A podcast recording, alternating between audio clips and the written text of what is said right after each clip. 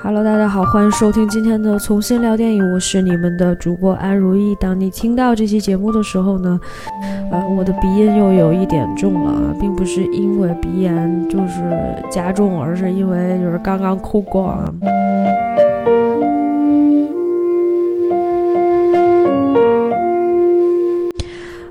今天本来我在看这个小妈妈的时候，并没有觉得自己。会以这样的一种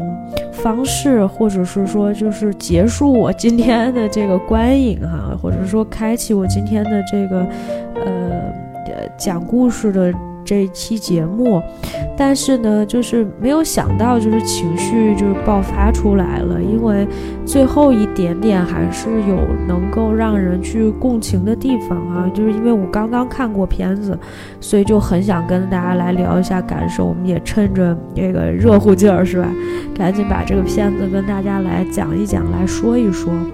然后在此之前呢，我还去这个，我还。特意的去，嗯，这个写了一小部分的影评，然后因为写影评的时候想起了一些往事，导致我整个人的这个情绪状态就非常非常的就是想哭。刚好就是正好这个爸妈其实已经睡了嘛，然后就准备休息了。我就觉得夜深人静的时候，啊，可以把自己这个情绪宣泄出来。突然之间，我爸就推门进来。然后呢，诚惶诚恐，因为不知道我发生了什么，我也很尴尬，对吧？我这正在擦眼泪，呃，爸爸突然进来，然后要拿自己的手机，然后我就感觉他有一些，嗯，就是很错愕吧，就我不知道怎么去理解他当时的那种，呃。这个整整个的动作，我也不知道他知不知道我到底发生了什么。但是男性通常还是比较木讷的一个性别啊，一个物种，所以我我我觉得他可能也什么都没有想，甚至他会完全忽略掉这个细节，然后呢，匆匆的就离开了，但什么都没有跟我说。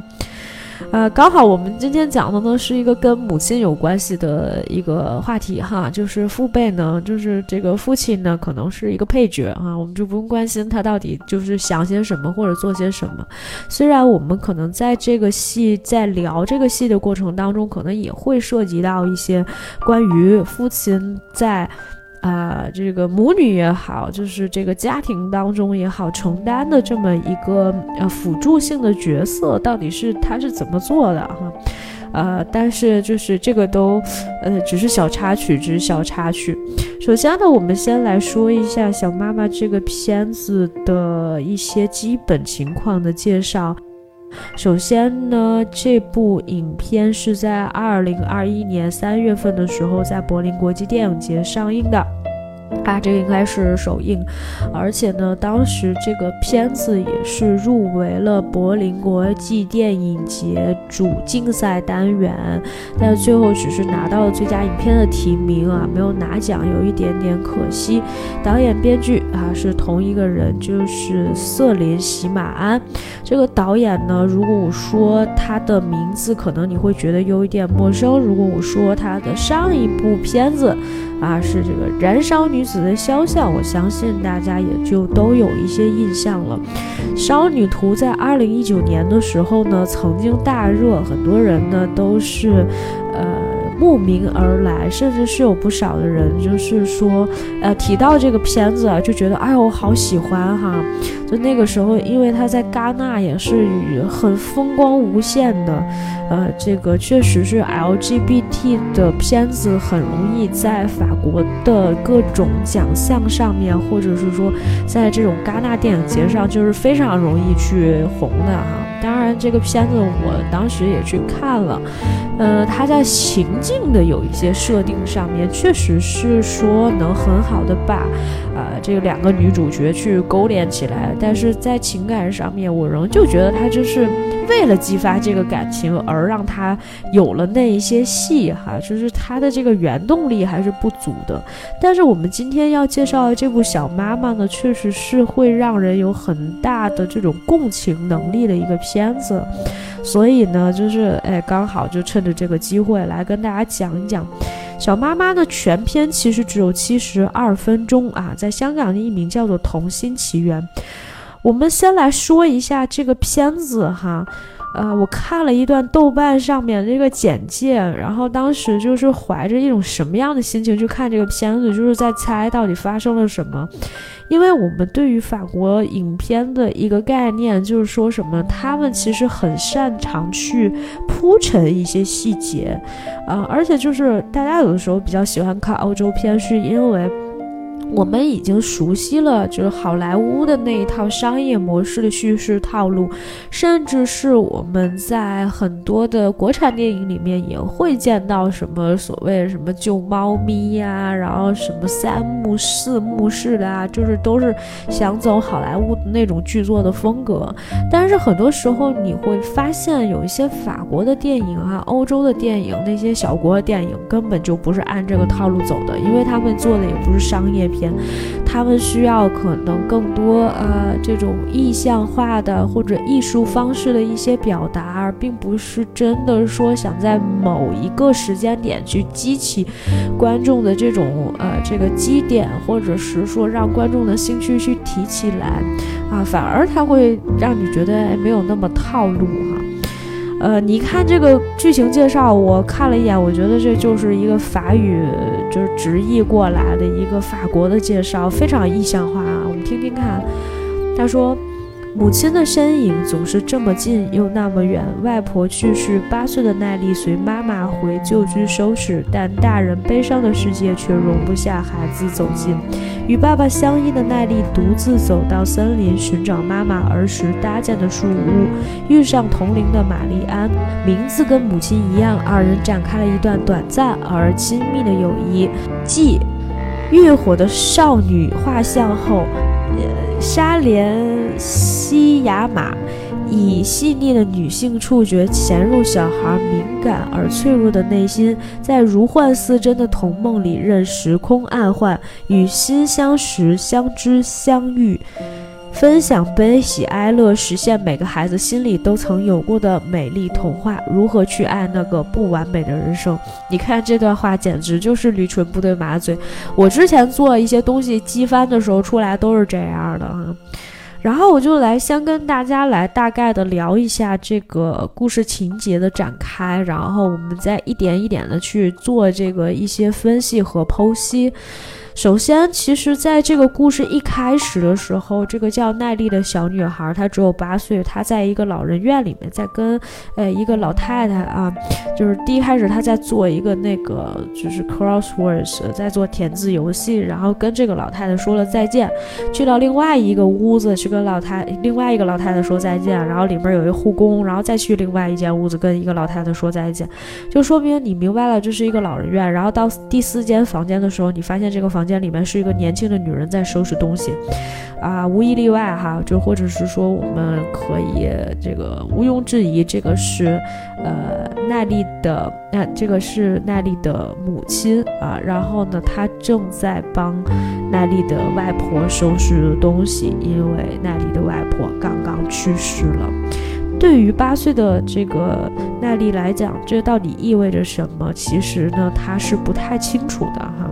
母亲怀着很悲痛的这种心情，一直在呃收拾房间。然后这个时候，奈丽就说：“哎，妈妈，我能不能留着外婆的手杖啊？因为那个是外婆一直用的东西嘛，也是一个非常意象化的一个表达。后面可能还会再用到的一个重要的道具。”然后妈妈就说：“好啊，那你就留着吧。”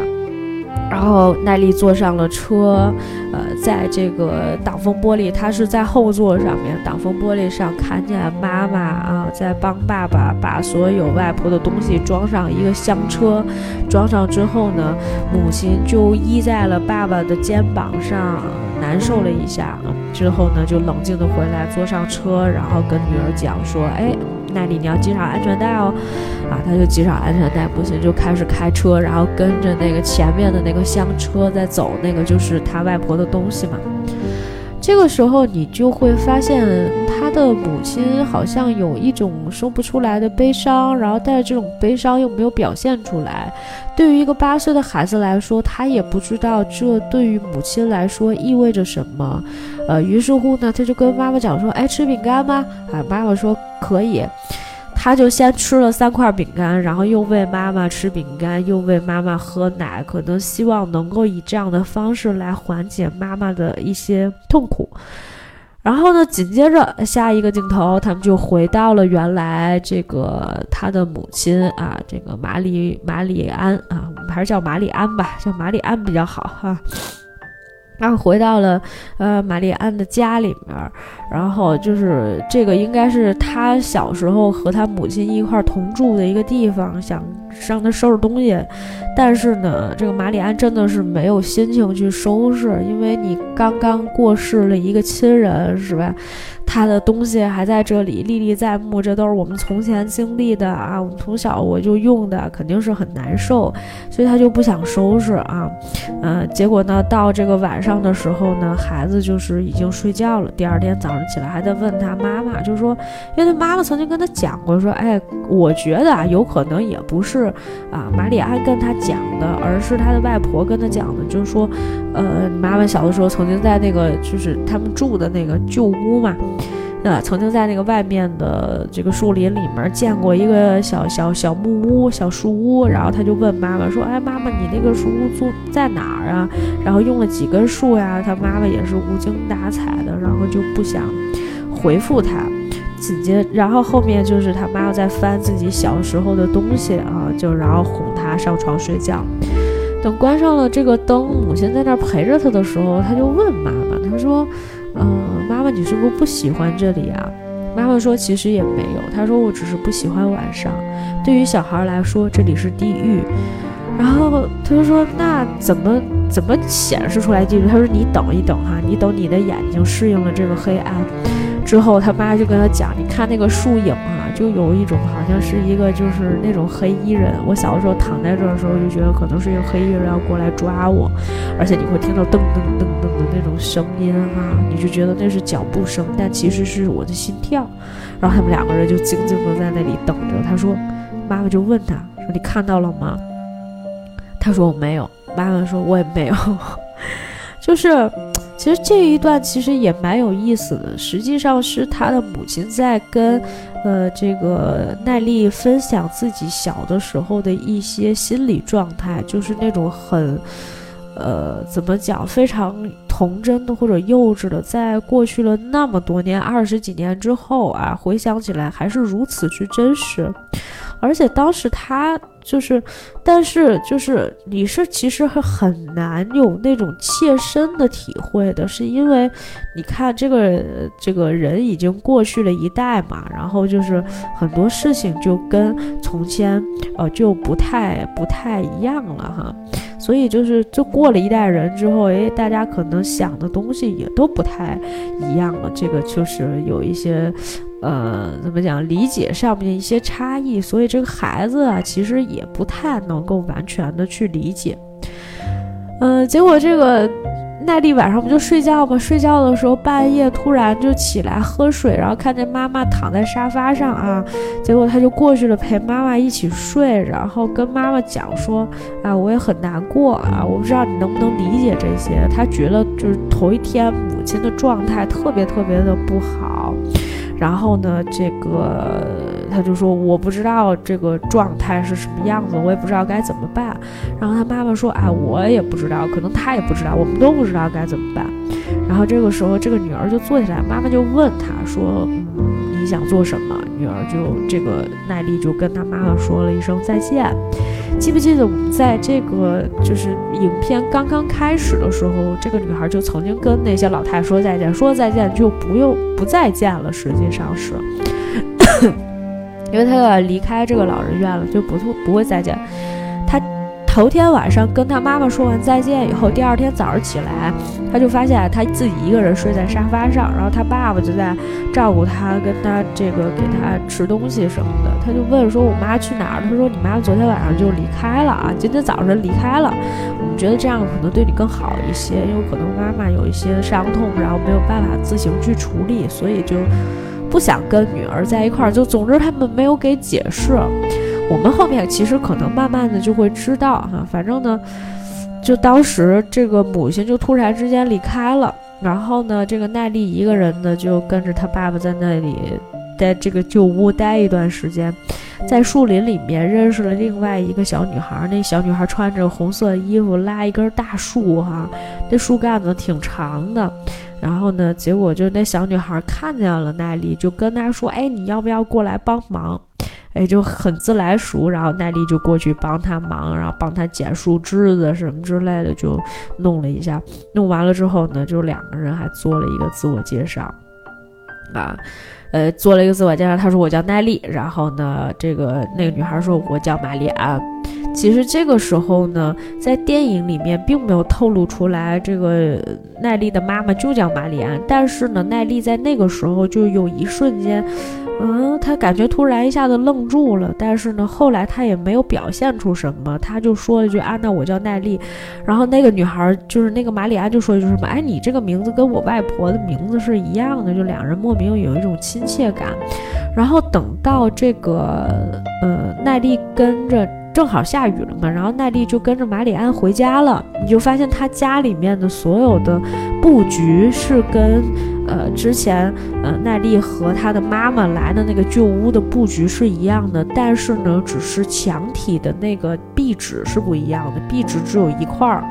就是原来那个有一个柜子被搬走了，就是在。呃，现代时空的那个那个旧居里面有一个柜子，那一块被搬走了，然后里面有一个就是那种绿格的一个那么一块，剩下的都全部都是可能是白色的，要不就黄色的，就反正就是都是呃一色的这么颜色的。但是呢，你去到那个。呃，就是这个小时候的这个马里安他们家的时候，你会发现所有都是绿色的，所有都是这种绿格的，就说明哎，这是老房子，就过去那个年代的这个老房子。然后现在呢是现在这个年代的那个老房子。然后呢，就是他之他就觉得哦，我他就一下子其实他就明白过来了，而且呢，他发现。就房间里面有一个人在那儿睡觉，那其实就是他外婆。他外婆年轻的时候，他一下子就吓到了。吓到了之后呢，就赶紧回家。然后回家的时候又看见那一道门，就是有一个小小小小，就是那个木头栅栏，中间有这么一块儿。然后就回到了自己家，然后见到自己爸爸，相当于他是在两个这个。在树林有一个中转站一样，然后他在两个时空里面切换的那种感觉，就是说，一方面是自己的爸爸在陪着自己，然后另一方面呢是他能见到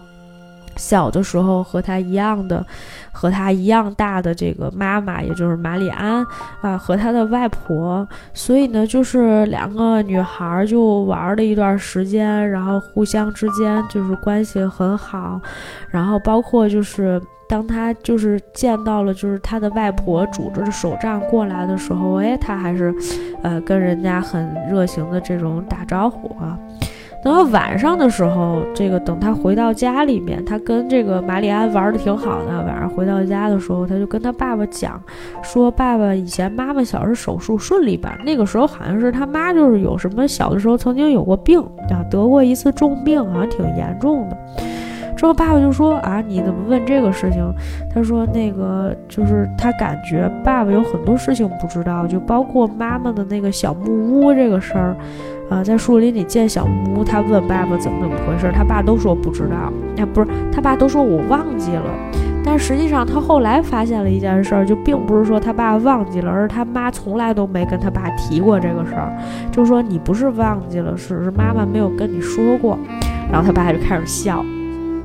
就是你看，我们这个时候在讨论，就男性角色在这里面，其实他并不是一个敏感的这么一个体质，或者有些时候我们会发现，呃，这个男性更像是一个冷静的旁观者的这么一个关系，特别是在呃母女的这种情感当中，男性是无法作为调节这个两个女性的这个关系的这么一个，呃。桥梁的，我觉得这个挺难啊。我曾经有过一度的这种想法，就是说，哎，你看他们是不是？你看你的父亲是吧？能不能调和你和你母亲之间的矛盾，或者是说，就这个很难哈。当然，更难的是什么？就是你老公没有办法去百分之百理解你的母亲到底在干什么，或者是在想什么，这个是没有办法换位思考的。大多数时候，男性是没有办法亲身的去体会或者经历女性之间的那种非常复杂那种情感的，呃，这个不能怪他们哈。然后呢，就紧接着，就是就为什么会发生这个事儿哈，或者是说。他紧接着这个有一个特别巧妙的一个点，就是当时奈丽就跟他的爸爸讲说：“你看，你们从来都不说什么大事儿，你们说的都是小事儿，你们都不说你小时候干嘛。”他说：“我跟你讲过好多，他说那都是特细节的事儿，没有什么重大的事儿。”他说：“你给爸，你现在告诉我一个，你告诉我一个你小时候觉得就是特别重要的一个事儿。”他爸想不起来，他爸他就觉得说：“你别告诉我说你都忘了。”他爸就突然之间跑到他耳边，小声跟他说：“说以前我很怕我爸爸。”然后这一段戏就直接就切下一段了。其实这里面，嗯。我也很难讲，就是就好像这个电影整体给你的感受一样，就是它的形式上面可能更加大于它的某一些内容。你就说，如果说这一段戏里面，他说我以前很怕我爸爸这一段，其实可以延展的东西还有很多，就包括比如说，是不是能够通过他的。父亲的这一段，然后能够去，呃，延展到他母亲和他的外婆之间的关系，因为实际上，嗯，我发现这个影片哈，就是我们后面聊的时候也会发现，就我给你介绍这个剧情，你也会发现，就他其实。呃，关于他的母亲和他外婆互动的点其实并不多，但是你是以什么切入的呢？你是以外婆去世、母亲悲痛，然后母亲离开这样的一个切入点，实际上是母亲和他的母亲之间的关系。但是可能从小孩子的视角里面，你也很难能够窥探到这一段。可是呢，又非常巧妙的是，他想让这个。这个女孩去窥探到那一段，就是说自己母亲在跟自己同龄的时期时期的时候是如何跟这个外婆去相处的这么一段，但是她又没有完全去讲。呃，这个也是我觉得可能某些程度上稍微有一点点遗憾的部分吧，因为他到后面的时候有这么一段戏，就专门你都没有看到这个，呃，这个马里安在哪，而是只有他和他外婆在的时候，他外婆就说了一句，他就是。那个奈丽在那儿自己在那儿系领带，然后系不好，他就出去找外婆。外婆坐在沙发上，然后不知道在干嘛哦，在做那个填字游戏。他外婆就是以前生前很喜欢做填字游戏，然后呢，他就过去了，就跟外婆说：“他说，呃，那个夫人能不能麻烦您一下，就帮我系一下领带。”然后呢，他就离着那个外婆很近，然后外婆就帮他把这个领带系好了之后，他就坐在那儿，然后陪着外婆在那儿玩这个填字游戏。外婆还跟他说：“你把那个水递给我一下。”他要把水递给他外婆，他外婆说：“哎呀，我已经很多年没有让别人给我递过水了啊！”就感觉两个人之间的这种亲密的程度还是很高的。但是可能作为耐力来讲，这是非常普通的一件事情。这从前可能他在养老院里边就是帮他外婆做了很。多这样的一些事情，所以这只是他日常的一部分，而且他只是在啊回忆，或者是说只是在去在这一段时空里面重新去重温，呃，一段就是他跟他外婆之间之前曾经做过的一件事儿，而且呢，他当时呢后来还跟他的这个母亲玩了很多角色扮演，就是说他说我是一死者什么的，就玩很有意思，他们俩。他们两人就是会演不同的人、不同的角色，然后讲一段凶杀案。然后他的妈妈，也就是马里安，八岁的马里安，对着奈丽说：“说我我很喜欢演戏，我将来想当一个演员。”他呢就很成熟，奈丽就很成熟的样子，跟他的八岁的妈妈说：“说你将来会成为一位演员的啊，我觉得你的戏演得很好。”然后他们两个人互相夸奖哈，这一段非常非常有意思。然后呢，就紧接着后来奈丽就跟马里安说了一件事儿，他说有一件事情我要跟你讲一下，但是呢你要保密啊，你你不能跟任何人提起来。他说其实我是你的女儿，你是我的妈妈。这这个时候呢，这马里安突然愣住了一下，然后他就说，他说那。你是从未来过来的，我想知道就未来发生了一些什么。然后他就说：“你看，因为他俩在刚开始互相介绍的时候，其实奈丽就已经说过了。他说我这个外婆刚去世了，妈妈非常悲痛，妈妈离开了我，是吧？不知道去哪儿了。就是他是有这么一段戏的。所以呢，就是在这个这个故事的。”一开始的时候，其实马里安就知道奈丽的外婆去世了，然后他就算了一下，说：“哦，那原来是我在三十二岁的时候母亲去世了。”然后呢，就还跟他讲：“你看那个，我留下了他的手账，你看啊，这就是他手账，什么什么之类的。”所以这也就解释了为什么在第一开始的时候，那个，嗯。那个奈丽不就问过他妈妈说：“哎，你原来搭那个木屋在哪儿啊？你用了几棵树呀？”他妈就不太愿意说。后来他又问爸爸说：“妈妈搭那个小木屋你知道吗？”他爸都不知道，他爸老说他忘了。后来他不就跟他爸讲说：“你不是忘了，是妈妈从来没跟你说过。”然后他爸就笑了，他说：“哦，可能是吧，好像没讲过，就是这种。”你看他爸在这个戏里面就完全都在，在这个故事里面就是完全装傻，就是那种懵懵的，就是他不一定是知道或者是不知，他不一定不知道，就是说或者是说他只是假装说，哎呀我忘记了，因为他可能有些时候对于自己的女儿没有那么就是在意哈。这当然这爸爸当的也是我，我也不知道这个父亲在这个。整个这个故事里面到底处于一个什么样的角色？但是我觉得男人很正常，男人嫌麻烦都会说自己忘了，他不会跟你讲说，哎呀，你妈没跟我讲这个事情，我好像没听你妈说过。然后这孩子可能就会继续追问，说妈为什么没跟你说过？哎，那他他说明这是一个秘密，妈为什么没有告诉你，是吧？这就搞得他就很尴尬，不如男人直接说忘了哈。就这一段，我觉得其实。嗯，也挺有意思的。就爸爸岁数，就是爸爸就会说这种，哎呀，爸爸岁数大了，爸爸忘了。我记得曾经有一个好像一个什么人曾经跟我们也讲过这样的故事哈。那就反正男性可能会在某些时候会说，哎呀，我我忘了，我不记得了，这样来回避很多的这种麻烦和困扰哈。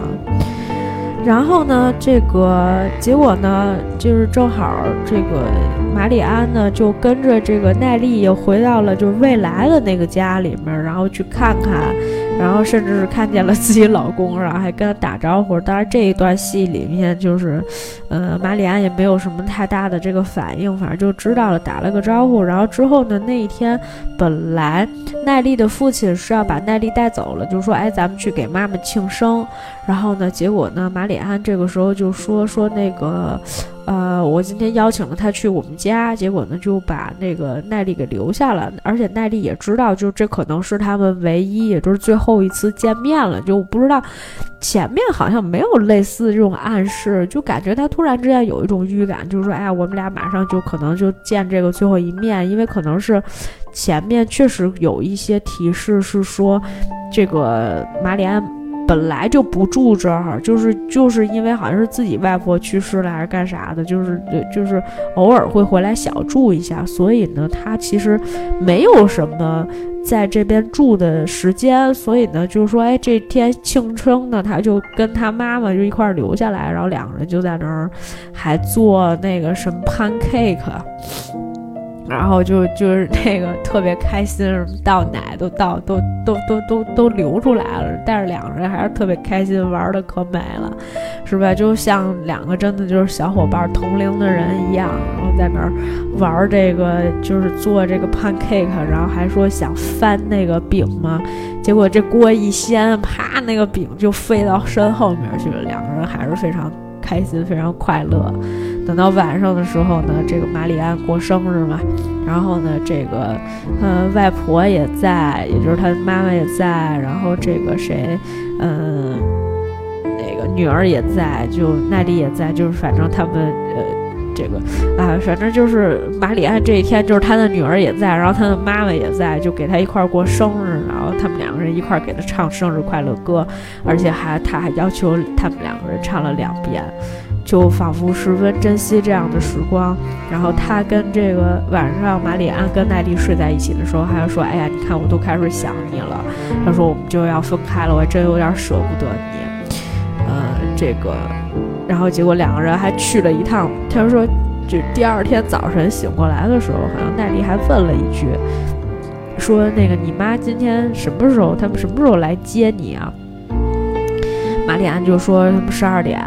结果奈丽说那我们还有一点时间。他们两个就划船，划到了那个湖心，划到了那个湖中央，然后就开始就是去看看那个。湖中央有一个像金字塔一样的一个东西，然后它中间和侧面有一个地方是空的，他们能进去，能滑进去。滑进去之后，看见里面有一个洞，然后那洞上有一有有有光透出来，然后就看了一眼，然后就两个人就回来了。回来的时候呢，这个正好呢，就是他们在收拾一些东西，就是说哪些留着，哪些不留着啊这些。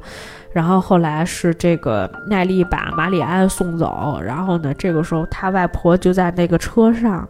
跟奈丽说了一句，就是奈丽跟这个外婆说了一句再见，然后外婆跟他说了一句再见，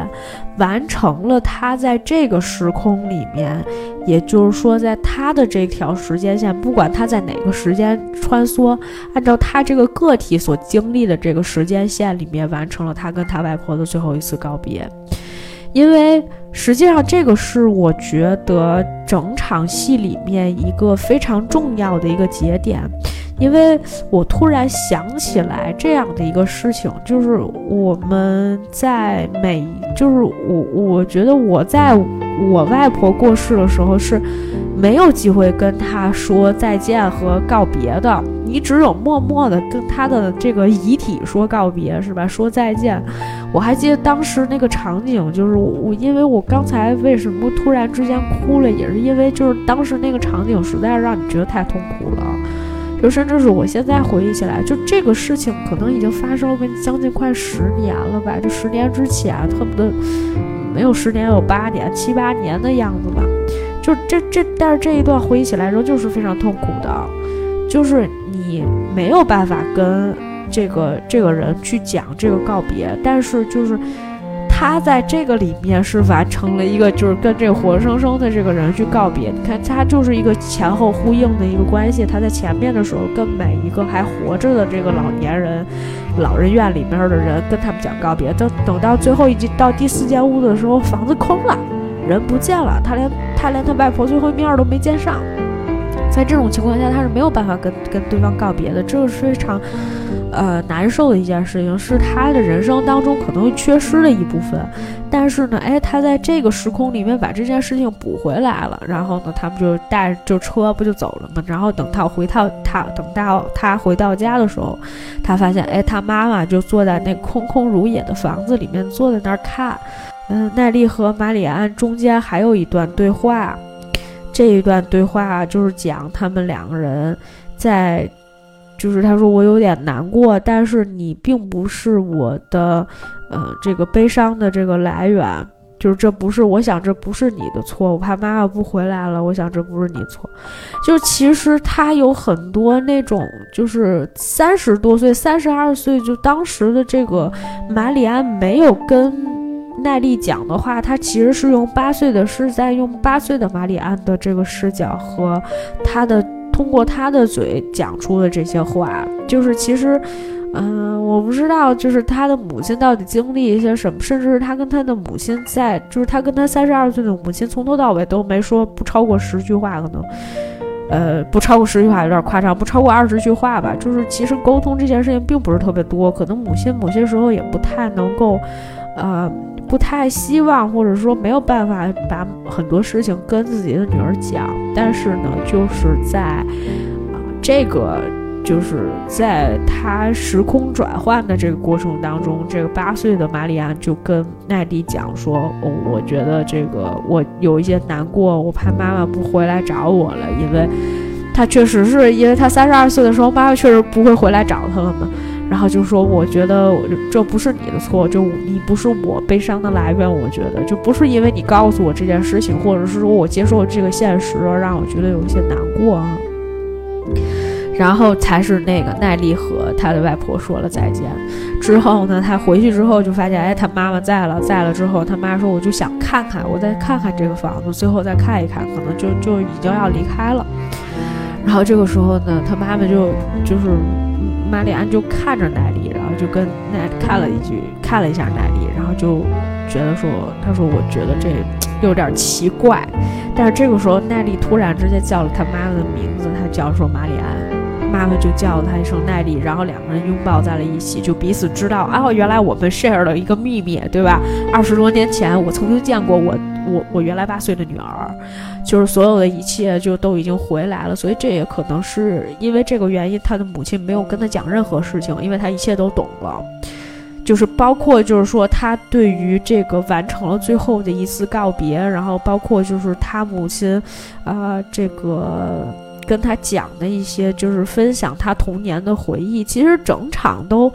呃，如果说我们翻回来再看的时候，你会觉得整场都好像只不过是母亲的这个心态，从三十二岁的一个人变成了这个八岁的一个孩子，然后再跟他的女儿去讲我小的时候的一些经历，让这个女儿就是跟自己同样回忆起了童年的这一个部分，所以才是为什么你看没有有有有三十二岁的母亲的时候就没有八岁的母亲，有八岁的。八岁的母亲走了以后，三十二岁的母亲才会再次出现。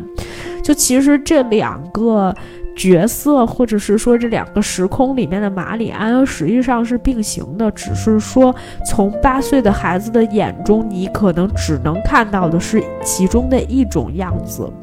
可能是三十二岁的玛丽安，也可能是八岁的玛丽安。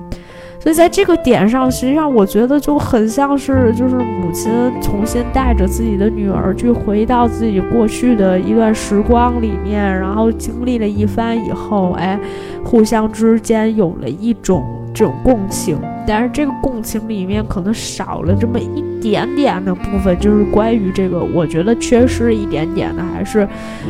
这个八岁的玛丽安和他当时的这个母亲之间的一些关系，因为他那个时候好像也是刚失去他的外婆。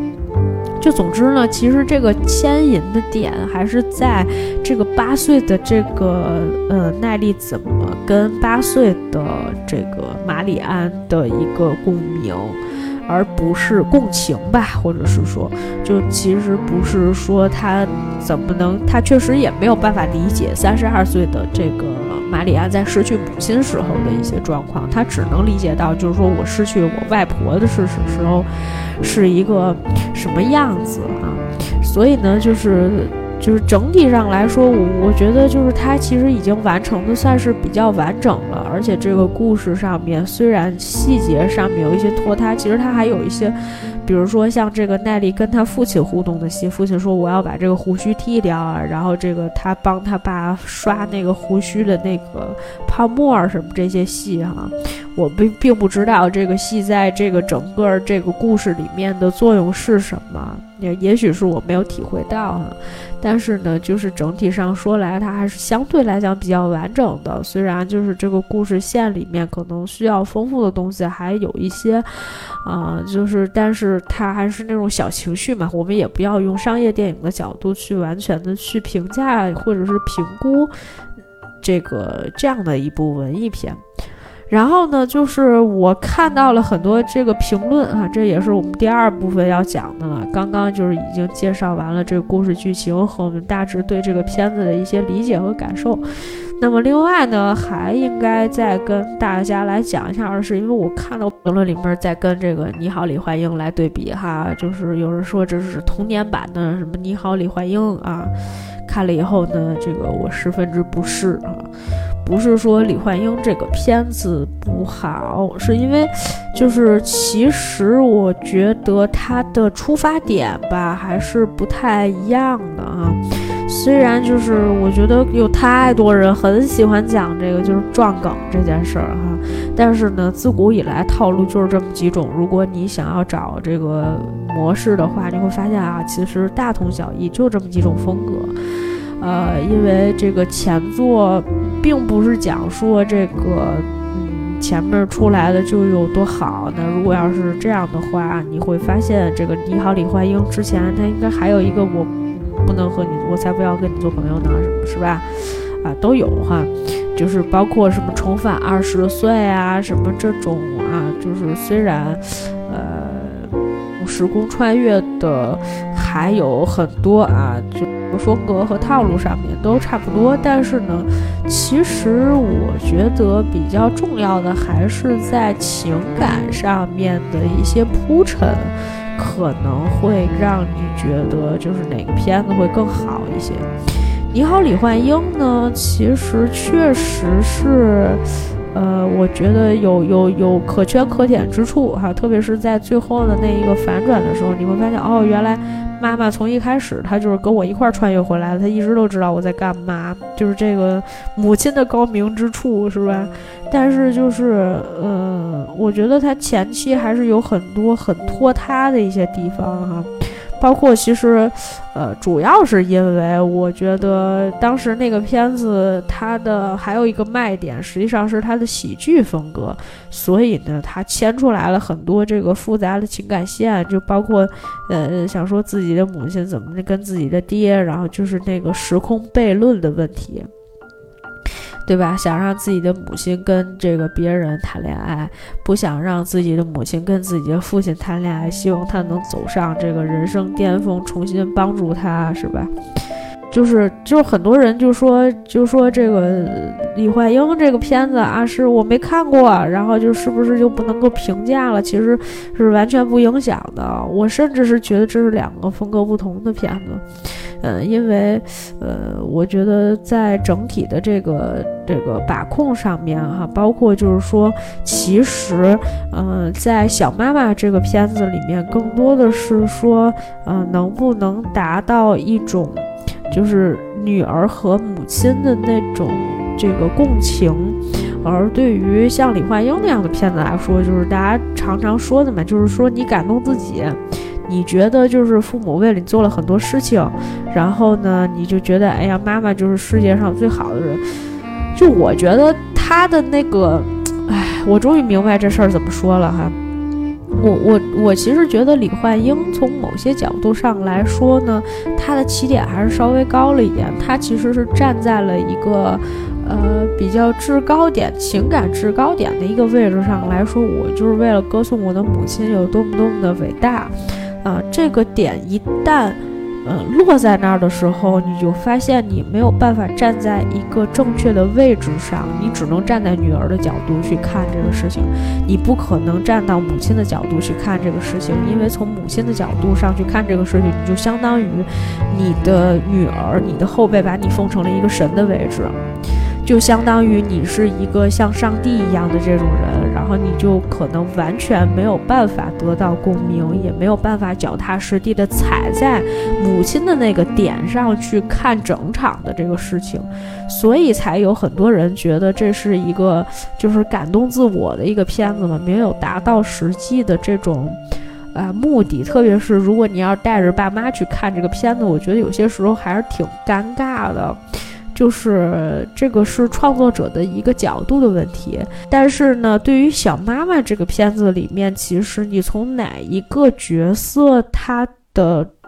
就是出发点去看的话，都还是能够得到一些共鸣的，因为其实呃，就是孩子可能无法理解父母的心境，但是他通过呃自己的这个视角，以及他站在母亲和自己同龄的视角去看待这个问题的时候，他可能稍稍对于母亲的一些事情有一些理解，而这个母亲呢，也能够好像通过自己小的时候去和这个。八岁的小女孩的这个女儿的这个心情得到了一个，呃，怎么讲呢？就是说，情感上面的一种互动，或者是说，她只是情感上面的一种沟通。你觉得她八岁的时候，她能说出来这个话的时候？他能想到的这些东西，和他后来在经过了十几年、二十几年之后，他再回过来再跟女儿，他就想，哎，我当年其实曾经就跟我女儿说过这样的话了，我已经表达过这样的观点，虽然不是通过我的这个口去说出了那句话，就是说，我觉得我的悲伤不来源于你，因为。呃，我觉得在开始的时候，这个孩子就特别受他母亲的影响。就是在这个戏刚开始的时候，这孩子就是想让母亲开心一点。他说：“我觉得你昨天很不好。”就是他也没有办法完全的跟他的母亲产生这种。这种共鸣的这种心态，他就觉得，哎呀，我觉得你昨天特别不高兴啊，我也不知道为什么，然后就开始，他就开始哄他妈妈嘛，包括他妈妈后来就是早上起来就不在了，就就离开他了，他就觉得，哎，就是我，他又说不出来的难受，因为。八岁的时候，你可能就是刚刚开始理解这个世界，或者是说，就是刚开始的时候，你还是觉得是是自我中心论的，你会觉得很多事情啊也很敏感，有些时候你会觉得是不是因为我，所以这个母亲才变成这样的，是不是悲伤？但是她那个时候的女孩。八岁的时候的那个那个他，就能够以他的视角，就是说我虽然很难过，我听到你说这个事情很难过，但并不是因为你我才难过的，因为八岁的时候我还没有你，你现在就是突然蹦出来的一个孩子，你跟我说这些话的时候，就想说，哦，那我去揣测，我那个时候他也不是因为因为你而感到悲伤，你并不是我悲伤的来源。我甚至开始想念你，你是我的一个非常重要的一个陪伴我的这么一个人，所以他的这个角色上面的这种切换，哈，就包括这种共鸣的点，还是非常非常的微妙以及巧妙的。这个是你在李焕英里面没有办法去看到的，特别是，嗯，我觉得他太过于在李焕英的这个戏里面，其实他是为了做这种反差，甚至是说他是为了制造。这种喜剧的效果，虽然他最后确实是把那个点，就是情感那个点烘托上去了，但是它整体的这个结构上面还是会有一些它相应的一些问题啊。所以我觉得两者不能够这个做比较啊，没有什么所谓能不能评价啊，片子都是，呃，这个可圈可点的片子，虽然就是可能有各自的问题，但是呢，我觉得如果，嗯，你希望你的时间利用率更高，然后也希望能够在短时间内看一个比较好的片子的话呢，我还是希还是比较推荐大家来看这一部《小妈妈》的。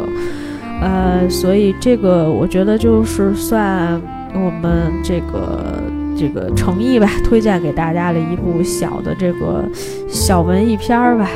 嗯，然后希望大家有时间的话可以这个看一看啊。这个可能跟我们前一段时间介绍的一些什么恐怖片啊，什么这一些的都都都都不太一样，因为前一段时间真的。热点做的还挺多的，然后呢，我也希望就是说，也能跟大家来拓展一下你不同的这个，呃，这个看片的一些这个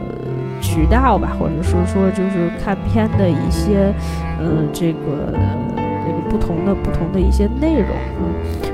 那么就是希望大家能够多看一些不同的这个片子，然后，嗯嗯。这个拓宽一下大家的这个视野吧，好吧，那这就是我们今天节目的全部内容，感谢大家的收听。在节目的最后，呃，我们还是来给大家放一首歌吧。这个前一段时间特别喜欢的一首歌，我最近可能会在节目里面夹带一些私货哈，希望大家能够这个不不吝一一一并笑纳。呃，今天我来给大家推这么一首歌，这个歌的名字叫做《The Breeze》Were My Baby Cries，然后这个歌手叫做 Bill Callahan。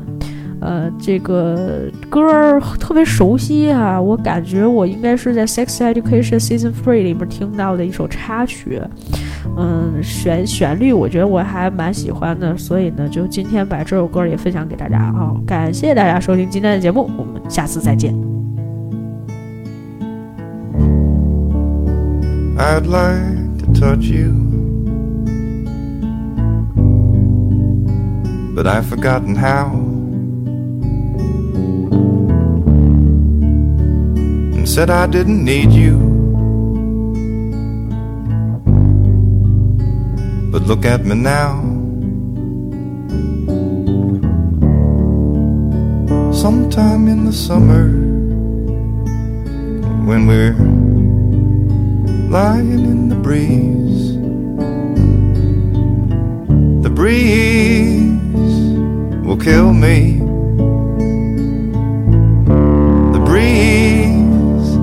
Will kill me. I tried to follow the path that you're on. Something in me is stubborn. I keep going wrong.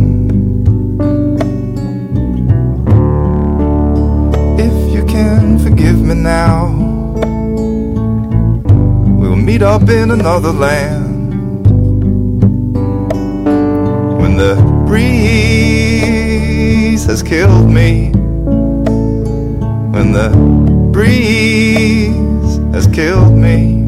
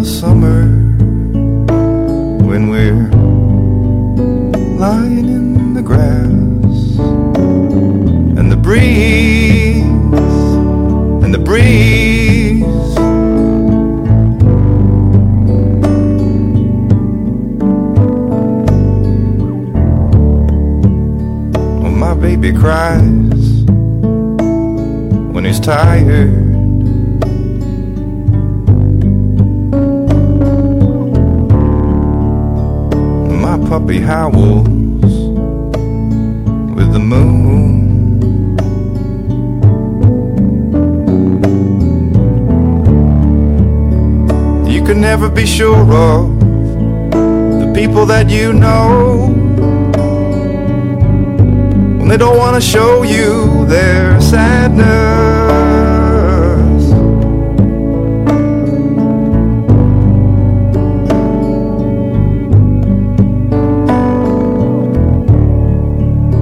Yesterday I talked with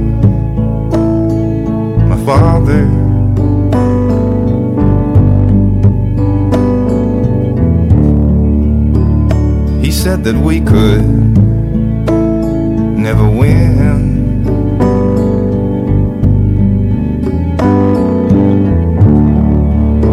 It's so hard to tell where I am and my father begins.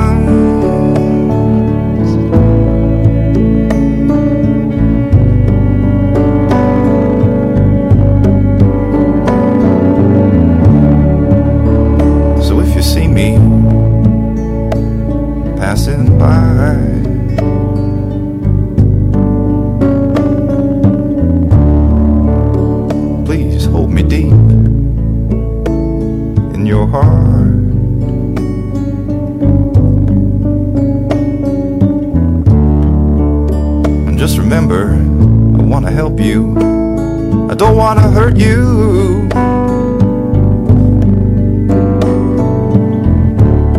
Just remember, I want to help you. I don't want to hurt you. So don't tear it apart.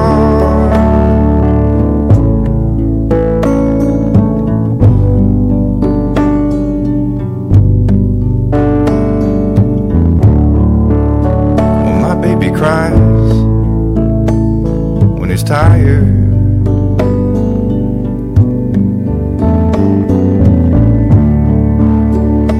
My puppy howl